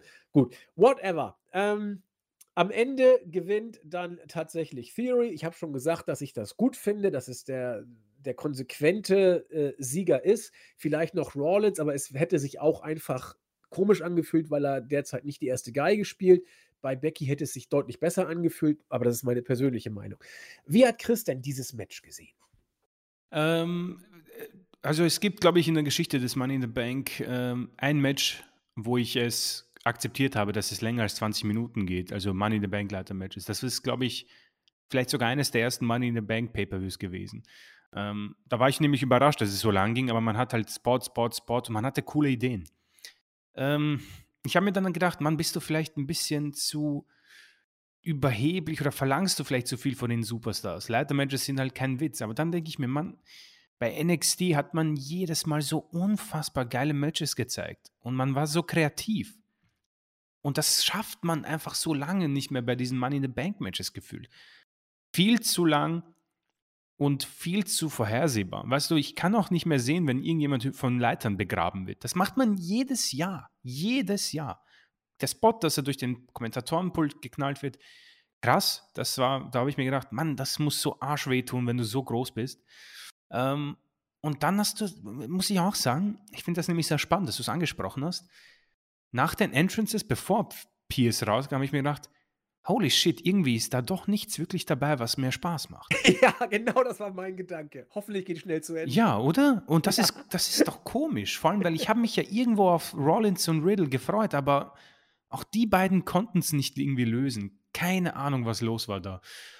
Äh, und sonst kann ich tatsächlich nichts Neues dazu sagen. Du hast die angesprochen, die Spots. Ziemlich cool, aber wie gesagt, vorhersehbar und nichts wirklich Neues. Äh, wie gesagt, hart gearbeitet ist eine gefährliche Match-Stipulation, aber wie gesagt, äh, ich, man kann es. Irgendwie hat bei NXT hat man es immer hinbekommen und das, das verwirrt mich dann. Aber gut, vielleicht ist das einfach auch wieder so eine Main-Roster-Geschichte, weil vielleicht möchte man einfach nichts verpulvern und ja, man ist Sports Entertainment, was auch immer, äh, Geschichte, die haben wir schon äh, oftmals erwähnt. Ähm, da, wie gesagt, es gibt noch zwei Dinge, die ich generell sagen kann. Man hat tatsächlich mal seit langer Zeit, finde ich, zwei gute Money in the Bank Träger gewählt mit Liv Morgan und Fury. Eine, äh, Fury ist 24, Morgan ist 28, unabhängig vom Alter sind das Superstars, wo du merkst, okay, das ist der Grund der Money in the Bank Koffer gewesen, schon von Tag 1. Und nicht John Cena, Orton, Otis, Becky, äh, hier, äh, ähm, Asuka, die alle brauchen diesen Koffer nicht. Oder Kane, ja. Die brauchen diese verdammten Koffer nicht. Und CM Punk, ich meine, man weiß nie, was passiert, aber ich habe so das Gefühl, dass wir CM Punk nicht in diesen CM Punk-Rolle sehen und ihn auch so als Superstar erkennen, wenn er nicht diesen Money in the Bank-Koffer damals zweimal gewonnen hat. Und das auch bei Edge, der Rated R Superstar, dieser, dieser legendäre Cash-In bei New Year's, New Year's Revolution, das war der Koffer. Oder Seth Rollins bei Mania, finde ich auch, ist, ist, bei vielen vielleicht nicht so weit oben, aber finde ich auch ein klasse Moment. Doch, ich glaube, das ist einer der ganz großen sogar. ja, viele. Äh, ihre cool. Das war, das war das Gefühl letzte Mal, dass der Koffer gut eingecashed wurde, finde ich. Vielleicht hm, irgendwas noch. Aber nein, alles andere fand ich nicht so, so gut. Und jetzt ist man wieder mal da, an, an nähert sich ein bisschen an, aber man hat es halt wieder bei Liv Morgan hm, zu früh verschenkt. Wird man sehen, wie gesagt, der berühmte Zug, ob sie drauf aufgesprungen ist, wird auch nicht von ihr, der Zug wird von Vince McMahon gefahren. und Fury wird sich zeigen. Ähm, aber was für mich evident ist, und das habe ich schon bei Hell in a Cell gesagt, Extreme Rules ähm, und wie sie alle heißen, bitte, bitte, bitte, bitte, bitte werfen wir diese Pay-Per-Views raus und ersetzen sie mit keinem vielleicht, ja, es sind eh zu viele. Ja, sehr gut. Äh, Pack's zu Mania, wenn du willst. Ich pack es bitte auf Mania, wirklich. Meinetwegen, natürlich, auch mit beiden, ja, fuck it, du hast eh schon zwei Tage. Erster Tag Frauenleitermatch, zweiter Tag Männerleitermatch. Und dann kannst du sie auch kürzer halten und musst nicht irgendwie Spots für 25 Minuten dir ausdenken. Erst, wir waren alle so unfassbar glücklich mit 13 Minuten Money in the Bank Matches und die waren großartig. Schaut euch bitte Money in the Bank 2000, äh, bei WrestleMania 24 an. Ein super Match. Oder bei 22 oder bei 21. Tolle Matches, die keine 15 Minuten gehen. Und man hat sich halt davon verabschiedet, eh schon wissen, ja, man macht damit Geld. Ich gehe mal stark davon aus, dass sich Money in the Bank auch gut verkauft, wegen dem Namen. Aber ja, das, das wird nie mehr zurückgehen. Ja, das, das ja, ja. Hell in a Cell genauso, auch wenn, auch wenn die Stipulation mich eigentlich nur noch nervt. Aber man muss irgendwie zurück zu, zu diesen äh, einfacheren Geschichten, hätte ich gesagt. Aber wird man nicht tun. Das ist so meine, meine Meinung. Ähm, man hat ganz gute Sieger gewählt aber die Stipulation an sich tötet man mit Jahr für Jahr ab, weil man einfach sich selbst in schwierige Situationen bringt. 25 Minuten, man, wie, wie, wie willst du denn das füllen? Ähm, und man, man schafft es auch nicht, jedem Spotlight zu geben. Als, als Fury den Koffer abgehängt hat, habe ich mir gedacht, Mann, wo war eigentlich Sami Zayn? also, das sind schwierige Matches und Madcap Moss hat durch dieses Match für mich alles verloren, was er sich irgendwie erarbeitet hat. Das war ja der größte Geek in dem Match und das war Sami Zayn im Match, ja. Also das ist furchtbar. Und Seamus sowieso. Warum, man, warum der so viel Spotlight bekommt, ist unglaublich. Also dieser Mann hat viel zu viel geschafft für das, was er kann. Es tut mir leid, aber der hat mir wirklich von Tag 1 2009 nichts gegeben. Absolut gar nichts. Aber er kann sich halten da, wo er ist. Respekt dafür. Ist wohl solide. Ich finde ihn sehr sloppy, aber gut. Äh, sei es wie es ist. Und am Ende war es um das abzuschließen, ein Match, das hat mich auch wirklich enttäuscht. Wie gesagt, das Problem, ich habe mir viel erwartet. Ich habe mir einfach viel erwartet und es ist nicht mal annähernd erfüllt worden. Und am Ende bleibt dann ein fader Beigeschmack, trotz richtigen Sieger. Ja, ich habe mir nochmal die, die Liste der Leute angeguckt, die drin sind. Und, ähm, wenn ich da eine wenn ich da Leute austauschen müsste, komischerweise wäre es nicht Omos, denn den hat man, finde ich, solide eingesetzt, ja? Also, das war der Big Man gut, die Leiter ist so eine Geschichte. Ähm, äh, von mir aus hat mich jetzt nicht so doll mhm. Äh, gestört. Und dass du ihn dann nachher mit aller Kraft da durch den, äh, das Kommentatorenpult packst, geil wäre es gewesen, wenn vielleicht noch Rollins die Shield Powerbomb, er hat so ein bisschen angedeutet. Er hat sagen, äh, ja, ja, ja. Ne? Also so hebt ihn hoch und so, das ist eigentlich das, was, was äh, Reigns dann immer äh, gemacht hat. Aber das ging so in die Richtung, egal, auf jeden Fall war, war Omos dann aus dem Match raus und das ist, das ist okay, kannst du so machen aber Seamus muss raus aus dem Match. Unbedingt und raus. Madcap ja. Moss muss raus aus dem Match. Äh, Zane hat ein paar Momente gehabt. Er war als äh, Depp geplant und hat aus der Rolle, finde ich, noch gut was gemacht, auch wenn man da viel mehr hätte machen müssen. Äh, mach Ricochet stärker, pack ihn ins Match. Du hast zwei, drei großartige Spots, ja. Und auf jeden Fall besser, als wenn du da Seamus drin hast. Das mit Seamus und McIntyre, das ist eh so eine Geschichte. Tag-Team kannst du vergessen, weil Sheamus in seinem Fight Club da drin steckt und Butch kam ja eh noch mal rein, unser armer Irrer da. Äh, sehr guter Spruch von Pat McAfee, wer hat ihn aus dem Käfig gelassen? Okay, ganz nett. Ähm, aber, aber Madcap Moss, äh, pack gar keinen rein, sonst zur Not. Aber, aber das, das, das tat ihm nicht gut. Ich verstehe, dass man ihn auch inszenieren will. Aber schon bei der Entrance wirkte er so lost. Das war, das war traurig, weil er lässt dieses blöde Woo auch nicht äh, sein. Das ist alles nicht gut. Und da gibt es auch andere, die man viel eher reinpacken könnte. Zur Not pack Opa Mysterio rein. Der wird da noch ein bisschen mehr äh, bringen. Das heißt, du kannst in ein Leitermatch keine Muskelpakete setzen setzen. Und wenn, dann musst du sie mit Bedacht da reinsetzen. Und deswegen waren die NXT-Leiter-Matches so großartig, weil du da eben diese Spot-Monkeys drin hattest. Äh, du konntest bei diesem für, für mich überragenden Leiter-Match da 2018 EC3 ganz gut kaschieren und sogar Lars Sullivan hat da eine ziemlich coole Rolle Eben, in dem Leiter-Match ja. gespielt, weil du da eben äh, Leute drin hattest wie, wie Ricochet und weil du auch Leute äh, drin hattest wie Velveteen Dream, der sich ja für nichts zu schade macht. Adam Cole. So, und solche Leute brauchst du in Leiter-Matches. Adam Cole, genau, der war zwar auch kein überragend prägender Faktor, obwohl er es gewonnen hat, aber er hatte auch eben ein, zwei, äh, äh ja, wie soll ich sagen, ein, zwei Akzente setzen können. Und Seamus ist weit über 40. Drew McIntyre ist viel zu groß und zu kräftig. Sami Zayn, Riddle, äh, Rollins, die müssen da rein in solche Matches, ja. Ähm, aber Madcap Moss, wenn du ihn bringst, dann musst du ihn auch was zeigen lassen. Und er hat nichts zeigen dürfen. Vielleicht hat er auch nichts zeigen können, weiß ich nicht. Äh, und, und wie gesagt, oh, Moss ist darf nur ein, ein netter Seitengag in so einem Match sein. Und das war er auch. Insofern hat er mich nicht so wirklich gestört. Es wäre auch nicht schlimm gewesen, wenn er gar nicht dabei gewesen wäre, weil die Gags eben vorhersehbar waren, die man mit ihm gemacht hat. Das ist eben so wie der äh, Big Man, den du im Rumble dann mit allen zusammen eliminierst. Ja, das ist Omos Geschichte. Und deswegen wir haben es ja im Vorfeld gesagt, das Match könnte eine Wundertüte sein, genau wie bei den Mädels. Äh, und es hat sich als Rohrkrepierer herausgestellt. Also, das ist jetzt ein hartes Wort weil eben ja auch viel und hart gearbeitet wurde. Aber ich meine, eine, einen Ansatz zu haben, warum es nicht gezündet hat. Und äh, ich bleibe dabei, es liegt im Teilnehmerfeld, wo zumindest Seamus und Madcap Moss hätten rausgemusst. Die, die haben da nichts zu suchen gehabt. Theory hat ehrlich gesagt auch nicht viel äh, gemacht, aber äh, wie gesagt, immerhin das Ding nachher gewonnen. Ja, das war Money in the Bank. Ich bin, also, wir, Chris und ich haben uns nicht abgesprochen, wir fanden die Show beide nicht gut. Äh, ich fand äh, eigentlich fast alle Shows in diesem Jahr besser als, als, ja, diese, ja, ja, Als, als diese Show hier. Ähm, und ja, mal gucken, wie es im nächsten Jahr wird. Wie gesagt, Leather Matches im Main Roster, das ist seit Jahren bei WWE so eine Sache. Und ich finde tatsächlich auch cool, dass du WrestleMania 24 gebracht hast.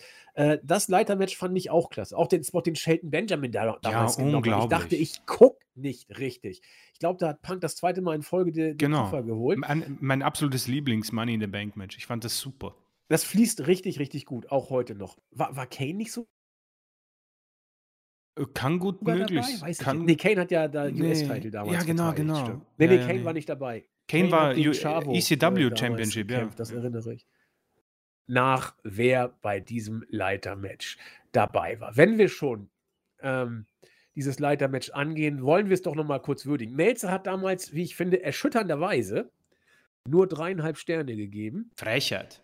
Ja, sehe ich genauso. Aber sei entspannt, äh, heutzutage würde er bestimmt fünf geben. So, äh, WrestleMania 24. Checken wir doch mal, wer in diesem. Ach, da war auch dieses unsägliche Mayweather gegen Big Show. Oh, das war so schlecht. Das Box-Match. So, äh, wir haben im besagten Match dabei gehabt CM Punk, Shelton Benjamin, Chris Jericho, Carlito, MVP, Mr. Kennedy und John Morrison. Nee, Mr. Kennedy hat es im Vorjahr gewonnen. Punk hat es das zweite Mal gewonnen, aber nicht äh, in Folge. Ah, Vielleicht ja. hat er es im, im Jahr drauf genau. gewonnen. Warte, muss ich mal gucken. WrestleMania 25. Ich gucke mal, ob Punk bei WrestleMania 25 das nochmal gewonnen hat. Ähm, weil Kennedy hatte es 23 tatsächlich gewonnen. Ja, Punk hat es im Jahr drauf nochmal gewonnen. Genau, Dann haben wir das auch genau. klargestellt. Aber siehst du, äh, du hast es angesprochen, in diesem Match waren ja nur Spot Monkeys drin, drin keine Muskelpakete eigentlich. Viertelstunde ging das Ganze. Und es fühlte sich, by the way, länger an als eine Viertelstunde im positiven Sinne, während sich diese 25 Minuten äh, wie 25 Minuten angefühlt haben im negativen Sinne. Das, äh, ja, Jericho war auch stark in dem Match. Carlito sowieso. Also der war da äh, in seiner Prime sozusagen. Und auch MVP, äh, ja, hat nicht versagt. John Morrison, ja, klar, müssen wir nicht drüber reden, ja. Ähm, schon, schon war ein richtig gutes Match. Und dreieinhalb Sterne Frechheit.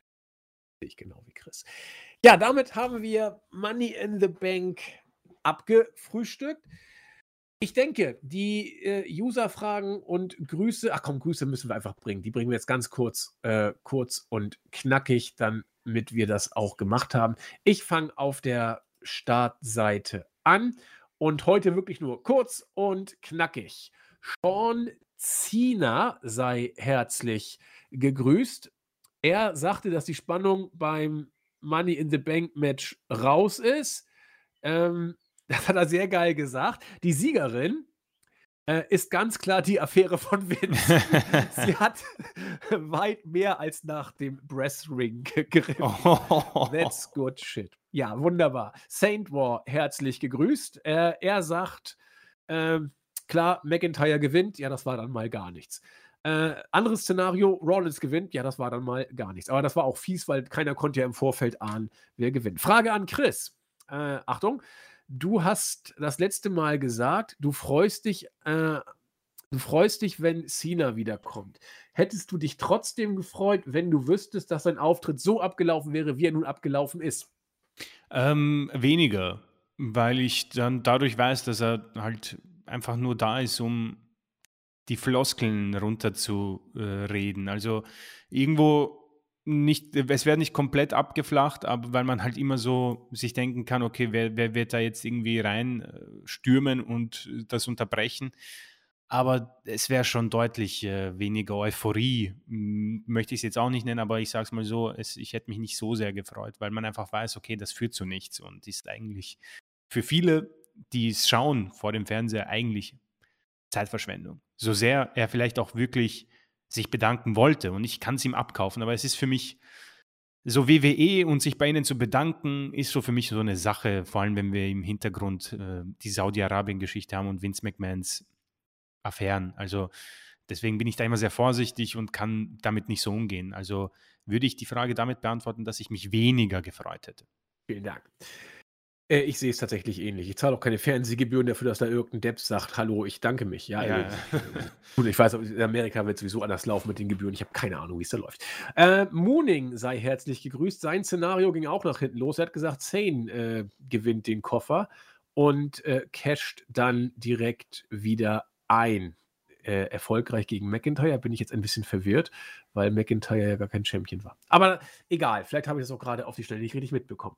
Karan hat äh, unsere Preview auch gehört und fand sie gut, hat dann auf der Startseite noch ein bisschen weiter äh, ausgeführt dazu und äh, schickt viel Liebe an uns aus Japan. Damit haben wir schon wow. unseren zweiten japanischen Hörer. Sayomi ist ja auch äh, in Japan unterwegs. Äh, Karan, wo, wo wohnst du denn da und äh, wie kommst du denn dahin? Das würde mich mal interessieren. Bitte eine Rückmeldung, egal auf Startseite Webseite, YouTube oder Forum. Ähm, Schnubbelbu hat gesagt, interessant, auf dem Weg vom Urlaub nach Hause kann man uns auch hören. Die funkelnden Sterne am Podcast-Himmel äh, leuchten einem dem Weg heim. Ja, auch nicht schlecht. Schnucklig wie immer. Vielen Dank und viele Grüße. Das war's von der Startseite, Chris.